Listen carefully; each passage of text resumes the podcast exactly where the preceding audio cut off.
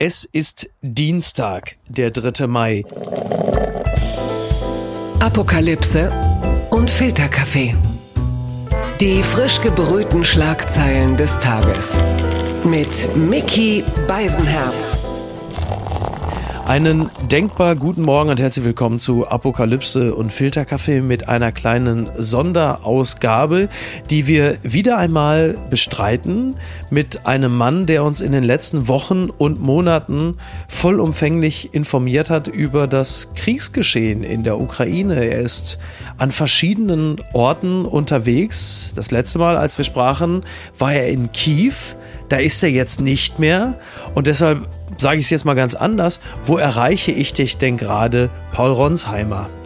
Miki, du erreichst mich in Konstantinowka. Es ist ein Ort in der Ostukraine, im Donbass, der Region, wo sich dieser Krieg sehr wahrscheinlich entscheiden wird. Mhm. Und ich sitze in einem Hotel. Nur das Verrückte ist, dieses Hotel ist eigentlich gar nicht offen, aber wir kannten den Besitzer. und als wir hier wieder herkamen, hat er gesagt, pass auf, Jungs, ich muss an die Front, aber ich gebe euch das Hotel. Ach, das ist ja Und jetzt sind wir hier in einem völlig leeren Hotel. Okay. Und er hat uns auch gesagt, es gibt natürlich auch kein Restaurant oder irgendwas. Er hat mhm. gesagt, ja, ja, die Hotelküche könnt ihr nutzen. Ach so. Gibt es eigentlich auch äh, Platz für so etwas wie Humor, dass er sagt, pass mal auf, Leute, ihr könnt das Hotel nutzen, aber lasst die Finger von der Bar? Gibt es solche, ja. gibt es solche Zwiegespräche? Die gibt es. Und ja? tatsächlich ist hier ja Dry Law sozusagen. Mhm. Und es darf kein Alkohol verkauft werden. Aber natürlich, mein Kumpel Vadim, den ich seit acht Jahren kenne, Jorgos, äh, Kameramann. Ja. Und wir zu dritt, wenn wir dann hier irgendwie spät Nacht sitzen und morgens früh wieder an die Front müssen, denken natürlich, Mensch, gibt's denn irgendwo mal ein Bier oder ein Wein? Und dann versuchen wir uns das schon irgendwie zu organisieren. Das gibt's und dann lachen wir sehr viel. Das gibt es schon, das Lachen in dieser Situation, ja? Das gibt es. Ohne Lachen hält man es nicht aus, fast zweieinhalb Monate diesen Horror zu mhm. sehen. Man träumt davon natürlich viel. Gerade Jorgos und ich haben uns ausgetauscht viel in den letzten Tagen. Mir ist es gestern passiert, dass ich irgendwie von einer mm, russischen Einkesselung geträumt habe und ich weiß nicht, ob du das kennst. Ich mhm. höre manchmal deinen Podcast oder andere zum Einschlafen und habe dann ja. so einen Sticker im Ohr, ne, diesen iPod-Sticker.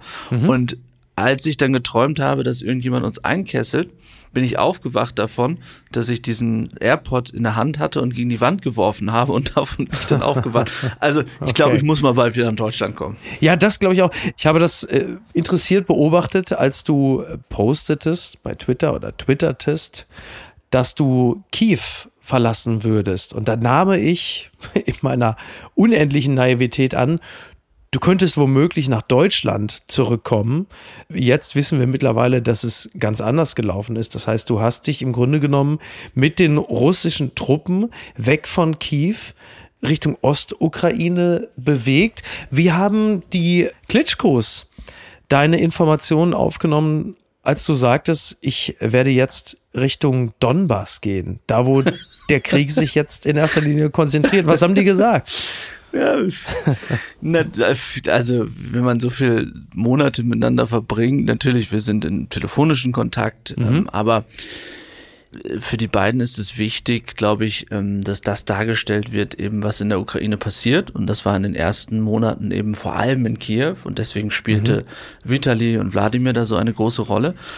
Und interessant, dass du es ansprichst, weil ich war in Schützengräben in den vergangenen Tagen mhm. und da haben mir Soldaten gesagt, wisst ihr, wir haben das Gefühl, weil es hier keinen Klitschko und keinen Zelensky gibt, nehmt ihr das in Deutschland gar nicht so wahr. Und natürlich ja. kennt man diese Namen nicht. Ja, wer kennt mhm. Konstantinovka, Slawiansk, ja. selbst Kharkiv. Mhm. Wenn ein Krieg damit beginnt, dass die Welt glaubt, die Hauptstadt könnte eingenommen werden und das dann nicht passiert, nimmt automatisch ja. die Aufmerksamkeit ab, ja. wenn Putin keine taktische Atombombe schmeißt, so ungefähr. Ja? Mhm. Also von daher ist es wahnsinnig wichtig, glaube ich, ähm, dass hier aus dem Osten berichtet wird, dass ähm, ja. natürlich rund um Mariupol berichtet wird, was eben schwer ist, weil man über die Flüchtlinge berichten kann, die rauskommen, ähm, was meine Kollegen machen.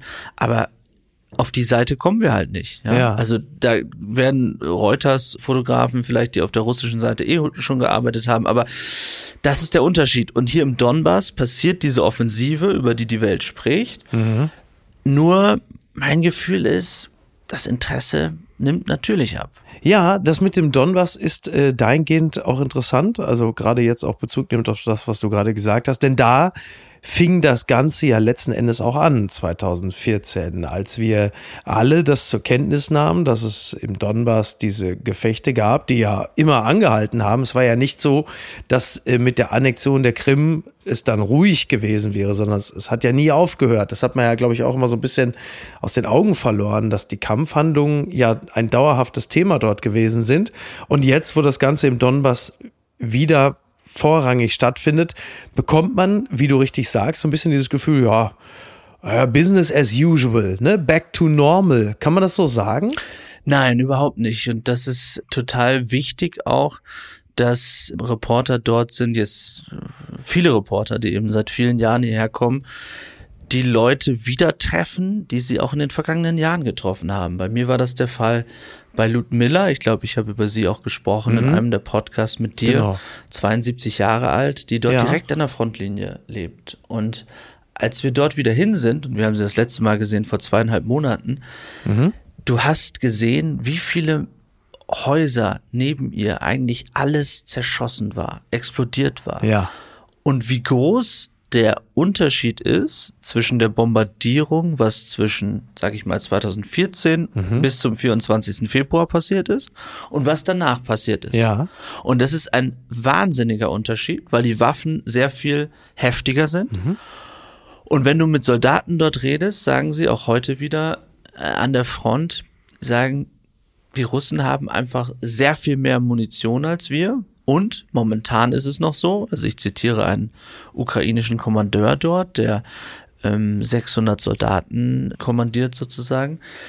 Er sagte, es ist, als würde man mit einem VW Käfer ein Formel 1 Rennen fahren momentan. Hm. So hat er das verglichen. Die Waffengattungen, die sich ja. gegenüberstehen. Und dann kam, wenn wir sprachen, einer der alten osteuropäischen Panzer uns entgegen. Der klang eher wie ja, weiß ich nicht, ein Auto, was ich mal vor vielen Jahren durch Ostfriesland gefahren habe und was sehr billig war. Okay. Ja. Und ich fragte ihn, in Deutschland sagt man doch, dass das jetzt die Panzer sind, weil das sind ja die Dinger, die ihr fahren könnt. Und man sagt ja mhm. Leopard und Gepard und Marder, das ist alles viel zu kompliziert. Genau. Und er sagte, er hatte sich total aufgeregt und hat gesagt, nein, wir brauchen modernes Gerät, mhm. weil das, was wir momentan haben, mit dem werden wir nicht nach vorne kommen. Ja. Nach vorne kommen, meinen die Ukrainer, dass sie sozusagen Boden wieder gewinnen können. Okay.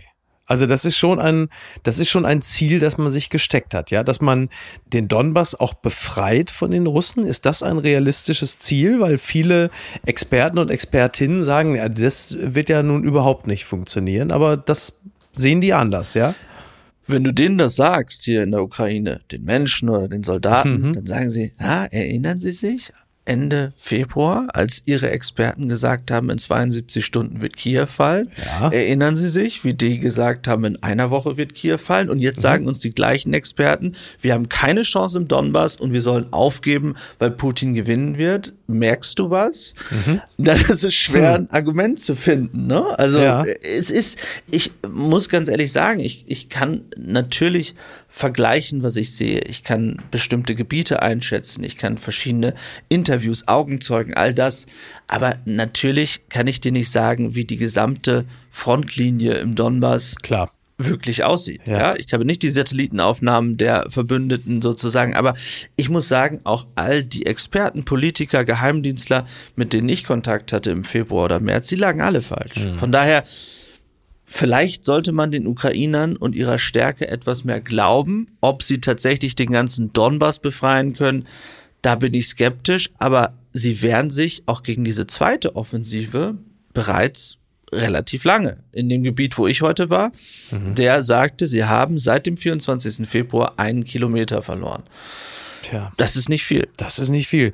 Aber haben denn die Ukrainerinnen und Ukrainer überhaupt nicht den offenen Brief gelesen, der von 28 deutschen Intellektuellen und Prominenten äh, geschrieben und unterzeichnet worden ist und jetzt mal leicht paraphrasiert sagt, nun gebt doch endlich auf, bevor hier noch mehr auch ukrainische Opfer dem ganzen Krieg äh, zum Opfer fallen und auch letzten Endes der Westen respektive Deutschland mit reingezogen wird oder noch stärker in das Ganze reingezogen wird.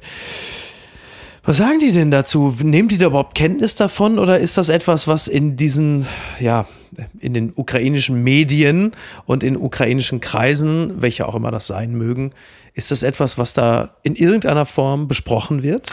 Ich zitiere mal einen mir bekannten ukrainischen Politiker, mit dem ich gerade eben telefoniert habe, mhm. der sagte auf Deutsch Arschlöcher. er war richtig okay. wütend. Ja. Sage nicht den Namen, man, mhm. aber er, er war richtig wütend und hat gesagt, vor allem das, was danach gekommen ist, nicht nur der offene Brief ja. und Alice Schwarzer, gut, die kennt man jetzt vielleicht in der Ukraine nicht so. Mhm. Da ist ja auch, sage ich mal, die feministische ähm, Revolution, ja, da braucht es vielleicht auch noch ein bisschen. Ja. Da hätte Alice Schwarzer vielleicht helfen können. Bei der anderen Frage weiß ich nicht so genau. Mhm. Also da ja. ist große Wut und vor allem sagen alle, jetzt wo es politisch wird, wo Michael Kretschmer plötzlich ja. aus der CDU als Ministerpräsident um die Ecke kommt, da sagen alle, dreht sich Deutschland jetzt wieder? Was ist da los? Ja. Ich meine, Michael Kretschmer ist ja einer der wichtigsten Politiker der CDU, nachdem eben äh, die CDU im Bund in der Opposition ist.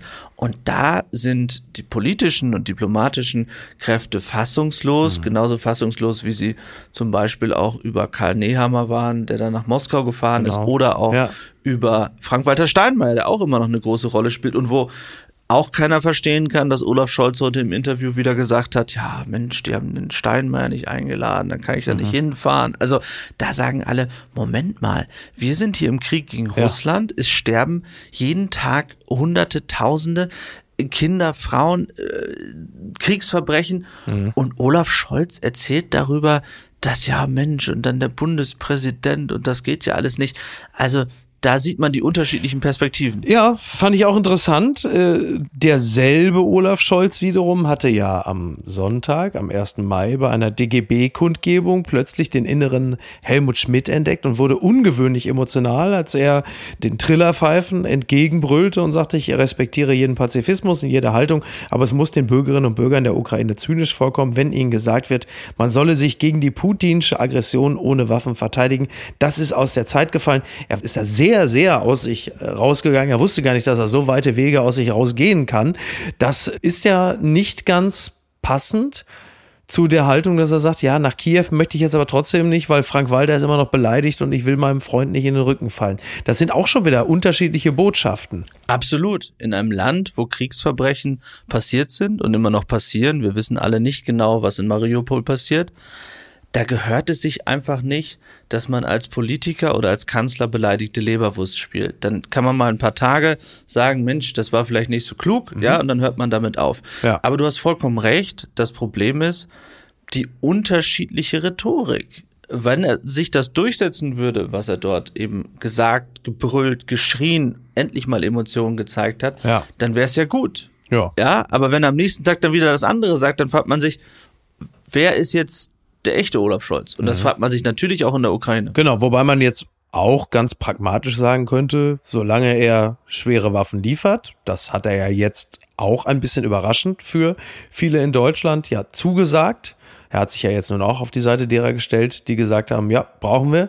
Da könnte man auch sagen, du, äh, ganz ehrlich, du kannst von mir aus gerne in Berlin bleiben, solange du uns die schweren Waffen schickst. Ne? Absolut, aber dann würde man wahrscheinlich sagen, dann gibt uns auch Leopard, dann gibt uns Marder, dann würde man ja. sagen, Gepard reicht nicht. Ja. Also die Ukrainer sind dann natürlich ähm, sehr klar in ihrer Haltung, mhm. was ich auch verstehen kann, ja, wenn du hier durch diese Dörfer im Donbass fährst und du siehst, wie überall Mortar runterkommen, Artillerie eingesetzt wird, mhm. wie du siehst, wo die Menschen sterben, wie verlassen die Dörfer sind, wie viele Gebäude, Städte zerstört sind.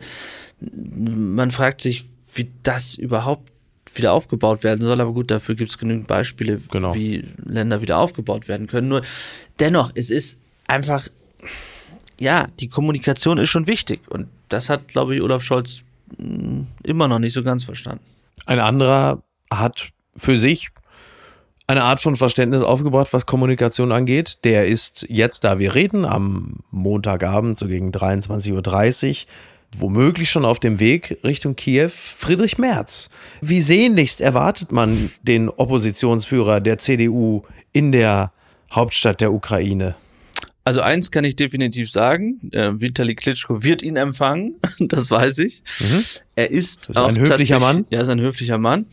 Und ist ja auch seine Partnerpartei sozusagen in der EVP. Ja, stimmt, genau. Aber ja. Friedrich Merz äh, ist nachts, glaube ich, losgefahren oder abends, wird jetzt irgendwann wahrscheinlich, ich sage jetzt nicht den Zeitpunkt, aber wird wahrscheinlich heute ja. dann in Kiew ankommen. Das Interessante, Miki, ist, dass Stand jetzt, wo wir reden, es noch keinen Termin mit Wlodomir Zelensky gibt. Hm. Ich kenne seinen Terminkalender ja. und ich weiß, dass dieser Termin mit Friedrich Merz Stand jetzt dort nicht drinsteht.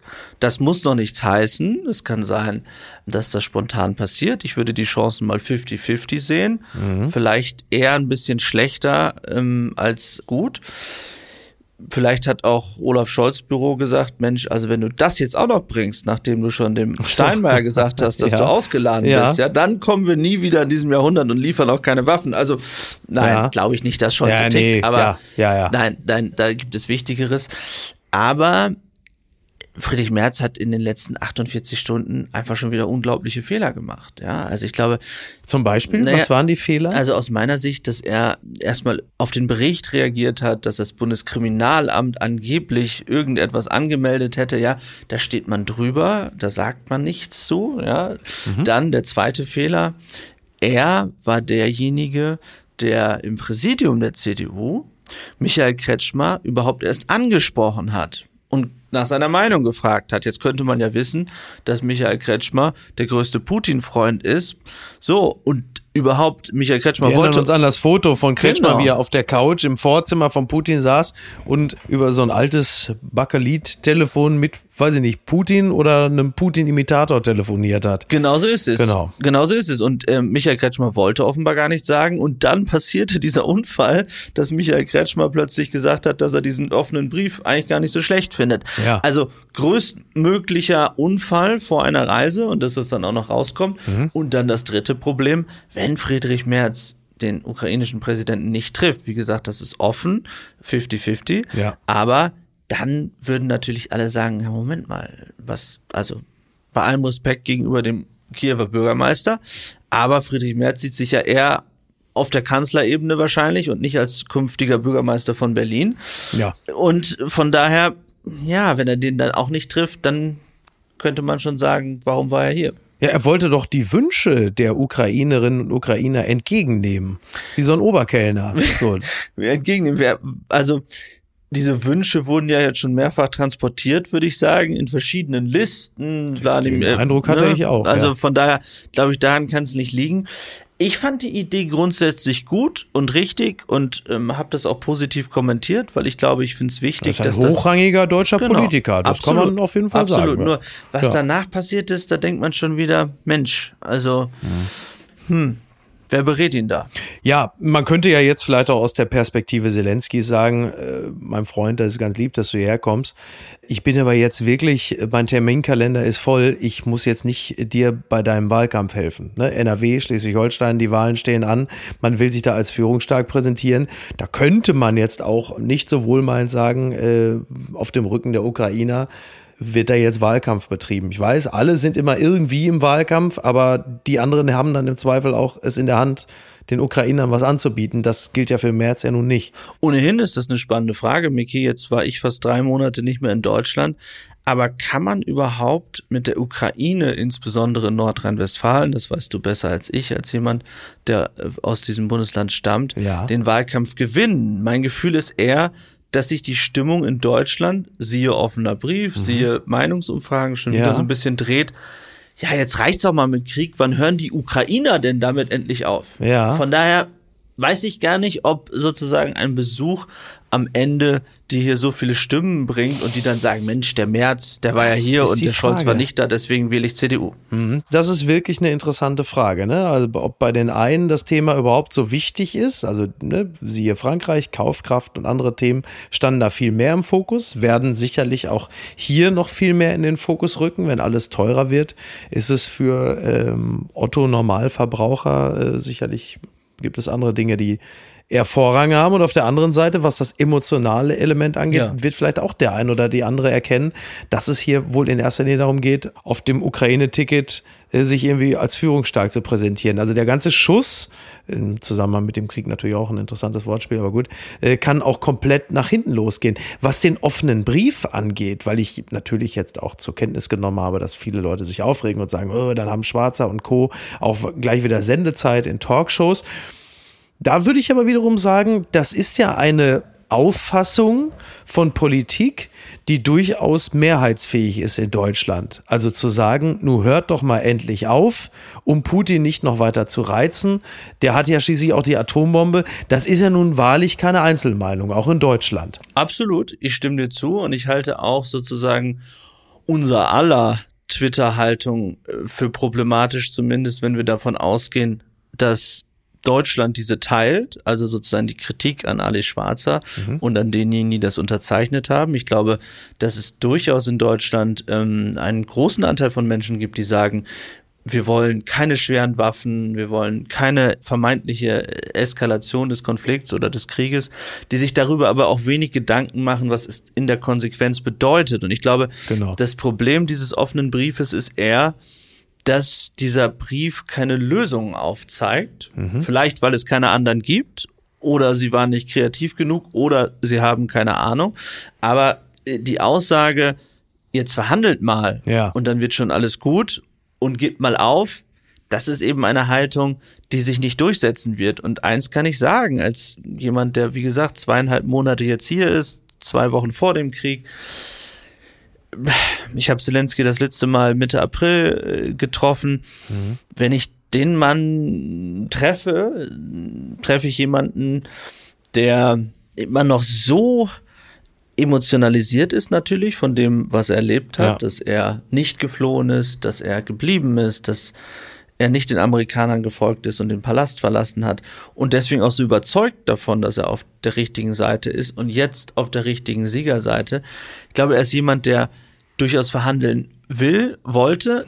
Ich habe ihn kurz nach Butcher getroffen und habe ihn gefragt, ob er geweint hat, als er diese Bilder gesehen hat. Und er hat gesagt, er kann nicht mehr weinen, weil so viel Schreckliches passiert ist. Und dann hat er einen interessanten Satz gesagt, habe ich ihn gefragt, ob er mit Wladimir Putin sich noch an einen Tisch setzen Ja. würde. Und dann hat er gesagt, natürlich. Das heißt, das ist eigentlich das beste Dementi für die Vorwürfe, die aus diesem offenen Brief stammen. Der ukrainische Präsident, der wenige Tage nach Butscha in Interviews, in dem Fall mit mir, sagt, natürlich würde ich mich mit Wladimir Putin an einen Tisch setzen. Und es ist nicht der ukrainische Präsident, der das nicht will, sondern Wladimir Putin. Naja, und um ernsthaft überhaupt irgendwie sich an einen Tisch setzen zu können und von Putin auch etwas erwarten zu können, setzt es vermutlich voraus, dass Putin selber auch erkennt, dass er weniger aus diesem Krieg herausholen kann, als er sich das ursprünglich gedacht hat. Denn solange Putin glaubt, er kann diesen Krieg gewinnen, nach seinen Konditionen, gibt es ja auch keinen Grund, sich an einen Verhandlungstisch zu setzen. Warum? Wenn man alles haben kann. Das ist zum einen richtig, zum anderen sagen alle in der Ukraine, dass Wladimir Putin diesen Krieg sofort beenden könnte, innenpolitisch betrachtet, weil er alles als Sieg verkaufen kann. Er könnte auch jetzt sagen, wir haben die Ukraine entnazifiziert, schaut euch an, also Okay. ne, immer in Anführungszeichen, Ja. schaut euch an, was in Mariupol passiert ist. Dort habe ich Azov besiegt. Schaut euch an, was ich im Donbass gemacht hat. Da habe ich die ukrainischen Truppen vertrieben. Dann würden seine Propagandasender das vier Wochen lang bringen und die Russen würden glauben, er hätte diesen Krieg gewonnen. Das heißt, für eine Propaganda Ja. oder für einen vermeintlichen Sieg braucht er nicht den ganzen Donbass. Also diese, ja, das rationale, realistische Verständnis zu sagen, Wladimir Putin hat ja nur gewonnen, wenn er gewonnen hat, ja, weil er das und das erobert hat, das existiert in Russland nicht, weil er kann aus allem einen Sieg machen, wie auch immer er möchte. da kommt einem diese konsequente Realitätsverweigerung in diesem Absolut. Zusammenhang eigentlich sehr entgegen. Genau. Ja, und das ist dann auch der Grund, warum du ganz am Anfang unseres Gesprächs gesagt hast, dass sich im Donbass dieser Krieg entscheidet? Oder wie war das gemeint? Ja, der, im Donbass entscheidet sich dieser Krieg. Wir haben ja noch nicht über den 9. Mai gesprochen, ne? die Kapitulation mhm. Nazi-Deutschlands, was dort passieren kann. Ganz ich wichtiger glaube, Tag. Genau, ganz wichtiger Tag. Ich glaube, es wird etwas überbewertet, aber es gibt Spekulationen, dass Wladimir Putin dort zumindest ein Symbol, ein Zeichen setzen könnte, wenn er eine Generalmobilmachung verkündet, dann bedeutet das natürlich eine massive Eskalation, dann gäbe es viele Rekruten, Tausende, Hunderttausende Truppen. Und der Donbass bedeutet eben eine sehr symbolische Region. Hier hat der Krieg, hier war ich 2014 auch, das war in Slavjansk, das war der erste Ort, der eingenommen wurde. Ja. Und ich erinnere mich noch an den verrückten Bürgermeister damals, Vyacheslav Ponomarev hieß er. Hm. Und ich konnte irgendwie mit ihm ganz gut, obwohl er immer mich gefragt hat, damals, weil er schon gehört hätte, dass die Bildzeitung so böse Dinge über ihn schreibt, wer denn dieser Bildreporter sei. Ich ja. Gesagt, weiß ich auch nicht. Also ich arbeite für Axel Springer. Eine Frage, eine Frage, die sich, eine Frage, die man sich nicht nur in der Ukraine stellt. Die man sich nicht nur in der Ukraine stellt. Und ähm, aber trotzdem, der hat dann ja auch deutsche Militärbeobachter festgenommen und alles möglich, völlig mhm. irre. Irgendwann hat er uns zur Fahndung ausgeschrieben und hat dann den Falschen am Checkpoint eingesagt, der dann mehrere Tage im Keller war, weil sie gesagt haben, er sei dieser Bildreporter. Naja, auf jeden Fall ist das ein symbolträchtiger Ort, der äh, erstmals eingenommen wurde eben von den sogenannten Separatisten. Das war der erste Ort. Ja. Und viele sagen, zumindest den müsste er bis zum 9. Mai erobern. Ja, aber auch da ist er relativ weit entfernt von. Man hätte gedacht, dass diese zweite Offensive nach Kiew, wo es so schief gegangen ist, dass es sch richtig schnell gehen wird und er das jetzt unter Kontrolle bringt und große Städte bekommt. Bislang immer noch nicht. Bis auf Cherson, was relativ am Anfang erobert wurde, hat er immer noch nicht Slavjansk. Er hat selbst diesen Ort, wo wir sind, Konstantinovka, ja. äh, Kramatorsk, Bachmut, all diese Orte hat er nicht. Er hat nicht Kharkiv, er hat nicht Odessa. Also bislang läuft es nicht gut. Deswegen stelle ich dir jetzt zum Schluss die wahrscheinlich schwierigste Frage von allen, aber eine Frage, die ich im privaten Bereich zuletzt immer häufiger gehört habe. Wann glaubst du, wird dieser Krieg enden? Ich glaube, dieser Krieg wird tatsächlich erst dann enden, wenn die russische Armee so geschwächt ist, dass der Druck so massiv ist, dass Wladimir Putin nicht anders kann, als vermeintliche Verhandlungen einzugehen. Es gibt natürlich die aus meiner Sicht unwahrscheinliche, das unwahrscheinliche Szenario, momentan zumindest noch, dass er eine Atombombe einsetzt, zumindest eine taktische mhm. in der Ukraine. Ja. Aber so wie ich die Ukrainer kennengelernt habe, und man muss bei einer taktischen Atombombe ja sagen, es bedeutet die Auslöschung einer kleinen Stadt oder mhm. einer, also es würde nicht so, ne, ist nicht vergleichbar genau. mit einer großen, dass selbst dann die Ukrainer in ihrer Weise, wie sie vorgehen, dass sich das eher ins Gegenteil verkehrt. Also alles, was ich erlebt habe. Und ich muss sagen, ich lag falsch in meiner Wahrnehmung. Also ich, ich habe durchaus damit gerechnet, dass dieser Krieg passiert, sehr, sehr früh sogar. Ja. Aber ich hätte nicht damit gerechnet, mit diesem maximalen Widerstand. Ja. Ich hätte gedacht, dass das nicht in diesem patriotistischen wahnsinnigen, auch verrückten ja. gewisserweise Widerstand passiert. Deswegen, ich glaube, die Ukrainer werden einfach nicht aufgeben, egal was Wladimir Putin tut. Und dadurch, dass mehr Waffen kommen, insbesondere aus den USA, ist die Zeit eher auf der Seite der Ukraine. Da kann auch ein weiterer offener Brief Nein. nichts dran ändern. Wer weiß, wer den unterschreibt, aber ich glaube nein. Dann äh, danke ich dir zumindest für das offene Gespräch, Paul. Wünsche dir alles Gute. Stay safe, wie man so schön sagt. Und ähm, ich melde mich wieder und, und danke dir für deine Einblicke und ja, pass auf dich auf. Danke, ja. Miki. Mach's gut, bis denn. Ciao. Ciao.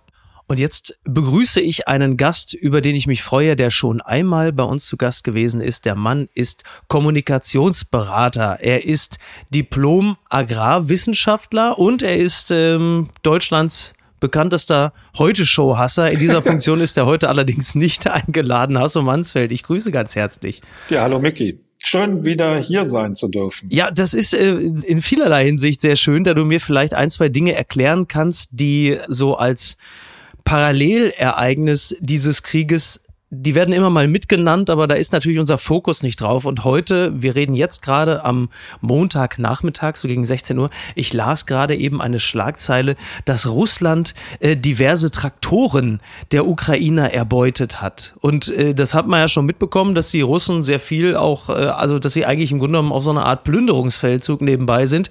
Aber inwieweit ist denn jetzt auch noch landwirtschaftliches Material für die Russen von Interesse? Also die Ukraine ist ja ein sehr großes landwirtschaftliches Produktionsgebiet, genauso wie Russland.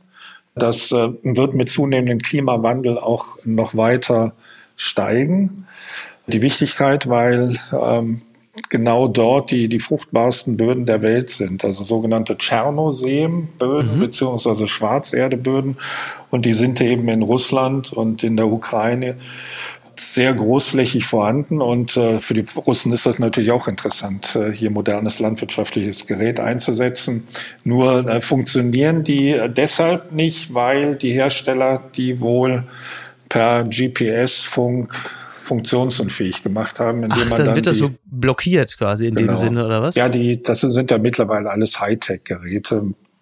So ein Schlepper, der kostet pro PS 1000 Euro. Okay. Und teilweise haben die dann die, die großen Geräte 200, 300 PS. Das heißt, so ein Gerät kostet 300.000 Euro. Und äh, da ist auch jede Menge Software drin. Und wenn man die eben blockiert, dann läuft da gar nichts mehr. Also ja, aber ist das dann auch, also geht es den Russen dann möglicherweise auch gar nicht nur darum, äh, die Ukrainer zu schwächen, sondern auch an dieser Stelle Druck auszuüben auf den Westen, dass sie sagen, pass mal auf, äh, wenn die Ukrainer, also es ist ja eh schon schwer genug an dieser Stelle überhaupt irgendwie Landwirtschaft zu betreiben in einem Land, äh, das angegriffen wird, zwar jetzt nicht auf allen Gebieten, aber dann doch äh, großflächig. Aber ist es auch eine Art der Kriegsführung, dass man den Westen unter Druck setzt und sagt, pass mal auf, wir wissen doch alle, wie viele Menschen auf der Welt abhängig von unseren landwirtschaftlichen Erzeugnissen sind. Wenn wir die jetzt an dieser Stelle auch noch sabotieren, dann wird es ja noch schwerer für euch, das Ganze moralisch durchzuhalten. Jetzt schaut doch mal nach Afrika und den Rest der Welt. Wollt ihr das denn wirklich? Ist das auch ein Teil dieser Strategie? Ja, ich denke mal schon. Also wenn wir jetzt eins gelernt haben, dass äh, die Russen sich oder jetzt das russische Regime sich wirklich für nichts zu schade ist und äh, womöglich auch das ganz kalkuliert einsetzt. Ja. Also wenngleich ich glaube, dass es so, so eine Mischung ist. Also äh, absolut ruchlos gehen die, die Russen in der Ukraine vor und klauen, was da nicht nied- und nagelfest ist. Und da gehören mhm. natürlich auch hochwertige landwirtschaftliche Geräte dazu. Und mit Sicherheit will man dadurch jetzt auch nochmal den Druck äh, deutlich erhöhen. Auf den Westen allerdings ist ja keiner so blöd zu merken, wer der eigentliche Schuldige ist. Ja, so. ja bis auf weite Teile Russlands, in denen das höchstwahrscheinlich in entsprechenden Propagandakanälen ganz anders dargestellt wird. Da haben wir äh, in den letzten Wochen und Monaten ja einiges gehört, wo wir mit den, wie sag mal so schön, mit den Ohren schlackern. Ja, also ich denke mal, ganz so düster wird es wahrscheinlich dann doch nicht sein in Russland, weil die Leute sind ja auch nicht blöd. Also und wenn wenn die die Regierung noch so viel das Internet versucht zu sperren. Die Menschen bekommen ja schon Informationen auch dann unabhängig oder mhm. über die staatlichen äh, Medien hinaus. Also ich denke mal, ja, die staatliche Propaganda in Russland, die funktioniert, glaube ich, in Anführungsstrichen sehr gut. Aber ich denke, mit, mit zunehmender Zeit, die ins Land zieht, werden die, die Russen auch merken, was wirklich oder beginnen zu merken, was wirklich in dieser Welt los ist und vor allen Dingen in der Ukraine. Wir hoffen es, wir hoffen es. Was ja immer mehr in den Fokus unserer Betrachtung rückt, ist ja vor allen Dingen jetzt unsere deutsche Abhängigkeit von russischem Öl und russischem Gas. Aber inwieweit ist die Welt abhängig von der, ich zitiere gerne, Kornkammer der Welt. Gibt es so eine Art prozentualen Anteil oder kannst du das grob für uns umreißen, was es für uns, für den Westen, aber halt eben auch für die anderen Kontinente bedeutet, was da gerade los ist? Also wenn man sich mal die, die Weltkugel anguckt, dann ist die Landmasse hauptsächlich auf der nördlichen der Halbkugel. Mhm. Das heißt also, der Norden ist schon mal äh, sehr, sehr wichtig für die landwirtschaftliche Produktion. Und ähm, im Norden sind eben auch die ganzen gemäßigten Breiten, in denen überhaupt äh, Getreideproduktion, also jetzt Weizen, und äh, Maisproduktion äh, stattfinden kann. Und im Norden eben dann im Wesentlichen hier die, die Gebiete in der Ukraine und in Russland. Ja, so. Und das führt dazu, dass die sehr, sehr viel produzieren über den eigenen Bedarf hinaus. Europa und äh, beispielsweise Deutschland produziert ja so vielleicht ein bisschen ein Schnaps über den eigenen Bedarf hinaus. Aber äh, die weltweite äh, Getreideproduktion, das geht immer spitz auf Knopf aus, dass es gerade so reicht, um die Weltbevölkerung zu ernähren, theoretisch, mhm. wenn nicht die, die äh, Verteilungsprobleme werden. Und wenn dann so zwei Länder so dominant Getreide äh, produzieren, was sie nicht selber benötigen, dann werden sie eben diese Länder dann zu, zu großen Nettoexporteuren und man redet ja davon, ungefähr 30 Prozent des Weltexports kommen eben aus diesen beiden Ländern, aus äh, der Ukraine und aus Russland. Und äh, wenn ich mir dann angucke, dass besonders die armen Länder die Länder sind, die Getreide und Nahrungsmittel importieren müssen, dann leidet dann vor allen Dingen der ärmere Teil der Welt. Das ist ja etwas, wovor äh, Zelensky ja gerade eben auch gewarnt hat. Ne? Also er warnt vor einer Welthungerkrise, da ist er beileibe nicht der Einzige. Und wie akut ist das Ganze dann jetzt gerade? Also wir haben ja auf äh, zwei Ebenen haben wir Schwierigkeiten. A, einmal, dass jetzt die Bewirtschaftung durch den Krieg nicht äh, richtig äh, funktioniert bzw. stattfinden kann. Ich habe ja, wie du eingangs gesagt hast, selber Landwirtschaft studiert und habe auch Kumpels, die da drüben im Osten Landwirtschaft betreiben und die hatten zumindest vor ein paar Wochen gesagt, dass keine Ernte möglich sein wird. Hm. So, jetzt hat man sich so blöd das klingt, aber ein bisschen an die Situation gewöhnt. Und es wird auch wohl Landwirtschaft betrieben, es wird auch geerntet. Allerdings ist dann das nächste Problem, selbst wenn man jetzt ernten könnte, sind die Häfen dicht. Die großen Mengen können auch im Wesentlichen nur über Schiffe transportiert werden, über die Meere. Also von der Seite haben wir zu wenig Getreide und wir dürfen auch nicht vergessen, Russland ist einer der größten Düngemittelproduzenten der Welt. So dazu Russland, nicht die Ukraine, nur Russland nur, oder beide? Äh, ja, im Wesentlichen ist es Russland, weil mhm. also der wichtigste Stoff, den wir brauchen, um zu düngen, ist Stickstoff. Und Stickstoff wird nach dem Haber-Bosch-Verfahren gewonnen. Das heißt, der, man nimmt den Luftstickstoff, kühlt die Luft runter, dass sie verflüssigt wird. Und diese flüssige Luft der entzieht man dann den Stickstoff und dann wird eben hier Stickstoffdünner dadurch äh, synthetisiert. Das ist sehr, sehr energieaufwendig. Und deshalb findet diese äh, Stickstoffsynthese im Wesentlichen dort statt, wo die Energie billig ist. Das mhm. heißt in, in, Russland. Und äh, ungefähr 75 Prozent des Stickstoffdüngers äh, werden in Russland produziert. Und ohne Stickstoffdünger wären die Ernten sehr viel schlechter oder sie werden auch teilweise ausfallen. Das heißt, wir haben zusätzlich noch ein Problem, dass der Dünger fehlt, beziehungsweise extrem teuer wird. Und das geht auch zulasten der, der armen Staaten. Wir müssen uns ja mal vor Augen führen, wir hier in Deutschland, wir haben ja einen relativ geringen Anteil, geben wir aus für Nahrungsmittel von unserem verfügbaren Haushaltsankommen. Das sind in Deutschland irgendwie 10, 15 Prozent. Mhm. Wenn wir jetzt in die ärmeren Länder gehen, dann sind das teilweise 50, 60, 70 Prozent, die die Menschen für Nahrungsmittel ausgeben müssen von ihrem verfügbaren Haushaltsankommen. Ja. Und wenn sich dann die Preise deutlich erhöhen, womöglich verdoppeln, dann müssen die ihr gesamtes Geld für Nahrungsmittel ausgeben. Und äh, für was anderes haben sie dann kein Geld mehr. Also das ist wirklich eine richtig große Katastrophe. Für Putin doch ein extrem in Anführungsstrichen wertvolles Druckmittel, von dem er, soweit ich weiß, noch nicht wirklich äh, medial Gebrauch gemacht hat, oder?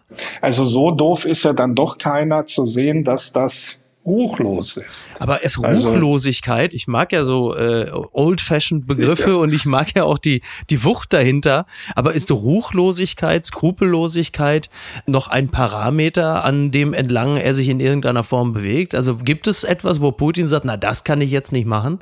Naja, sag mal, auf seiner persönlichen Werteskala, ohne dass ich das jetzt weiß, kann ich nur vermuten, dass es ihm ziemlich wurscht egal ist. Er ist ja als Geheimdienstler sozialisiert worden und als Geheimdienstler versucht man ja quasi qua Amt oder qua Beruf zu lügen und sein, sein Gegenüber zu verwirren. Und wenn man das äh, über so viele Jahrzehnte verinnerlicht hat, dann wird man das womöglich gar nicht merken. Auf der anderen Seite ist er ja auch nicht doof.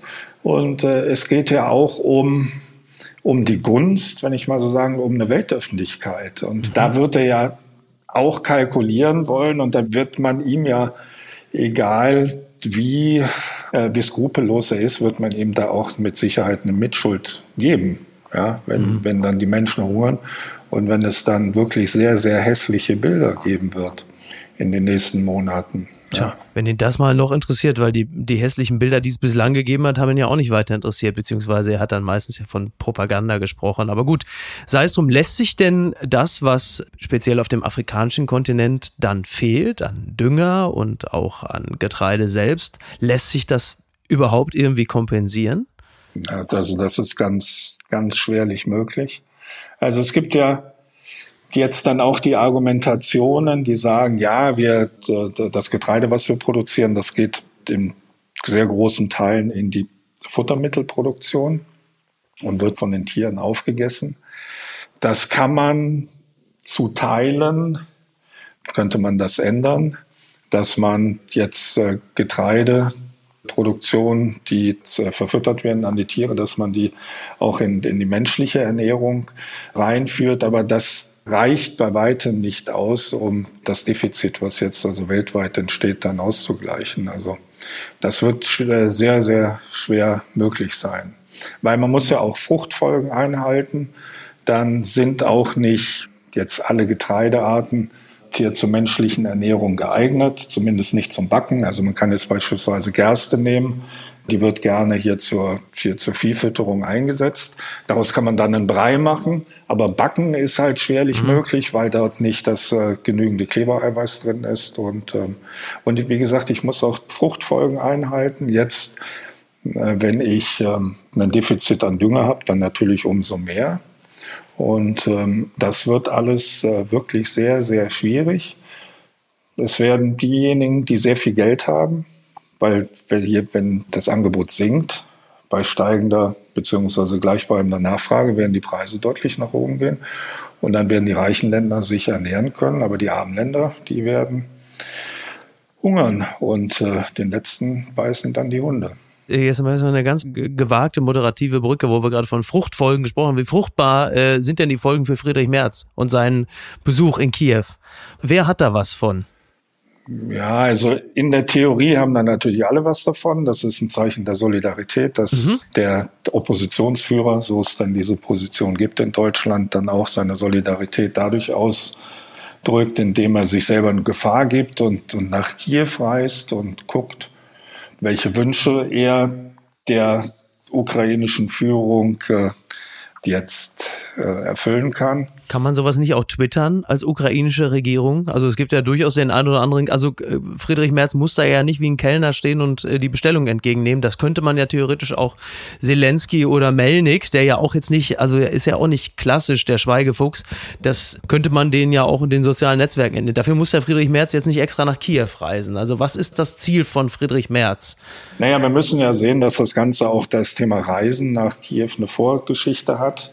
Und äh, ich kann ja nicht auf der einen Seite sagen, hier mit dem Finger auf die Leute zeigen, sagen, ja, so, und ihr wart jetzt noch nicht da. Mhm. Und wenn jetzt ein anderer dann sagt, okay, dann fahre ich dann hin, zu sagen, ja, das machst du nur aus Wahlkampferwägung. Mhm. Also wir sind in der Demokratie, sind wir natürlich im, immer auf Wahlkampf. Und äh, das gilt natürlich für die Regierung äh, wie Opposition genauso, dass man immer, zumindest, dass immer ein Aspekt seines Handelns ist, dass man äh, jetzt um die, die öffentliche Gunst ja. sich bemüht. Aber ist ja, es nicht also ein bisschen, also ich würde Friedrich Merz jetzt grundsätzlich auch erstmal zugute halten, dass es ja für die Ukraine zunächst einmal nicht schädlich ist, wenn er dort auftaucht, sondern ja eigentlich eher positiv. Denn er ist ja, egal ob man ihn mag oder nicht, aber er ist ja der Oppositionsführer des größten europäischen Landes. Das schafft ja erst einmal Aufmerksamkeit für die ukrainischen Belange. Das, da kann man, glaube ich, einen Haken dran machen. Die Frage ist halt nur, inwieweit ist Friedrich Merz intern überhaupt nutzt, weil es ja sehr offensichtlich ein Manöver ist,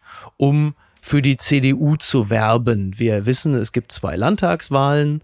Friedrich Merz ist nun mal das bekannteste Gesicht der CDU. Ein paar weitere bekannte Gesichter fehlen der CDU auch gerade. Ist es etwas, was bei Bürgerinnen und Bürgern ankommt im Sinne von der Mann ist führungsstark oder ist es eher etwas, was bei den Leuten ankommen könnte im Sinne von, da will jetzt einer auf dem Rücken der Ukraine Wahlkampf machen? Naja, also die Reise nach Kiew ist ja mit einem Risiko. Mhm. Ich würde sagen, mit einem großen Risiko verbunden. Und äh, das ist ja jetzt keine Spazierfahrt ja, und kein, kein Ausflug in den Ponyhof. Ja. ja also von daher. BKA hat ja auch davon sagen, abgeraten. Ja. Äh, davon würde ich sagen, also dass äh, wenn jemand sich in Gefahr begibt, dann ja, dann, dann würde ich sagen, sehen das die Menschen natürlich auch, ja, dass das jetzt keine Vergnügungsfahrt ist. Mhm. So, ähm, wie gesagt, Politiker in einer Demokratie äh, befinden sich eigentlich immer im Wahlkampf und äh, also von daher würde ich sagen, ja, natürlich ist das äh, ein Aspekt, aber es ist eben ein Aspekt von, von vielen.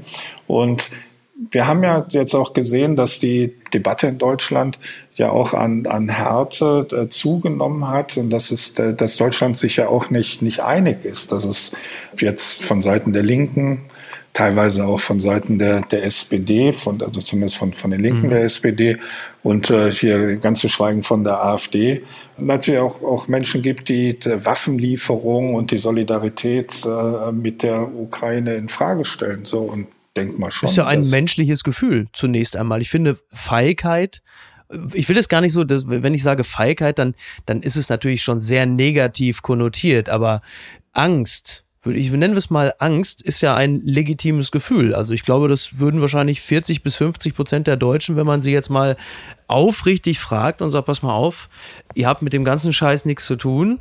Wenn hier keine Waffen geliefert werden, dann habt ihr eure Ruhe, wendet euch ab von den Ukrainern, dann würden vermutlich sehr viele Menschen sagen, auch ganz ehrlich, eigentlich habe ich am liebsten meine Ruhe. Deswegen ist das, was jetzt zum Beispiel die Verfasser des offenen Briefes, wenn auch ein bisschen unter dem Deckmäntelchen der äh, wie soll man das sagen, karitativen Feigheit im Interesse der Ukrainerinnen und Ukrainer. Da ist es aber eigentlich ja eine Position, die gar nicht so ungewöhnlich ist. Also ich wäre da auch milder. Also wenn jemand mit der Waffe droht, ist ja eigentlich die natürliche Reaktion, dass man sich erstmal in, äh, ja. in, äh, in Sicherheit bringt und sich nicht jetzt zusätzlich auch einer Gefahr aussetzt.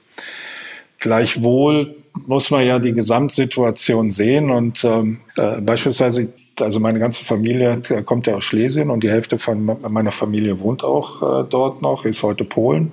Ich habe direkt nach dem russischen Angriff habe ich mit meiner Cousine telefoniert und äh, wir waren uns ja noch nicht einig, was denn jetzt überhaupt passiert, ob mhm. die Russen jetzt den, den Durchmarsch wagen bis nach Warschau mhm. und dass dann hier die Mühle von meinem Opa hier zum zweiten Mal von den Russen besucht wird, ja, nach, äh, nach 45.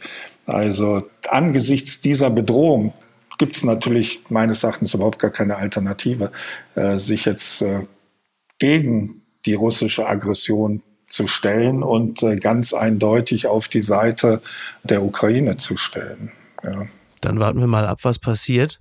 Bis dahin bedanke ich mich erstmal ganz herzlich bei dir, Hasso. Ja, bitte. wünsche dir einen schönen Tag da in Bingen. Ja, danke sehr. Schön, schön in Bingen. Und äh, freue mich, wenn wir demnächst wieder sprechen. Und äh, bis dahin äh, wünsche ich uns allen ein möglichst schnelles Ende der Kampfhandlung, wie auch immer das ausgestaltet sein mag. Das wünsche ich uns auch. Mach's gut. Bis dahin. Bis denn. Ciao. Tschüss. Apokalypse und Filtercafé ist eine Studio Bummens Produktion mit freundlicher Unterstützung der Florida Entertainment. Redaktion Niki Hassania. Executive Producer Tobias Baukhage. Produktion Hannah Marahiel. Ton und Schnitt Niki Fränking. Neue Episoden gibt es immer montags, mittwochs, freitags und samstags. Überall, wo es Podcasts gibt. Stimme der Vernunft und unerreicht gute Sprecherin der Rubriken Bettina Rust. Die Studio Bummens Podcast-Empfehlung. Hallo, ich bin Jan Müller. Seit 2019 mache ich meinen Podcast Reflektor. Es geht um Musik und um die Geschichten hinter der Musik.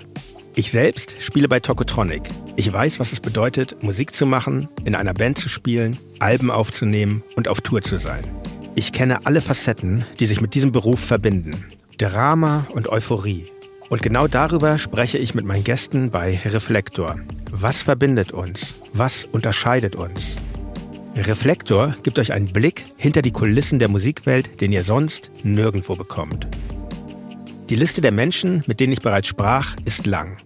Deichkind, Campino, Jens Rachut, Doro Pesch, Judith Holofernes, Casper, Igor Levitt, Haftbefehl, Esther Bejarano, Charlie Hübner und viele, viele mehr. Am 14. März ist die Winterpause zu Ende. Dann geht es weiter mit neuen Gästen, jeden Freitag. Ich freue mich drauf und ich freue mich auf euch. Wer nicht so lange warten möchte, der kann sich im Club Reflektor ganz besondere exklusive Folgen anhören. Hört gerne rein bei steadyhq.com. Music is a healing force of the universe. Reflektor, der Musikpodcast. Wir hören uns ab dem 14. März. Euer Jan Müller.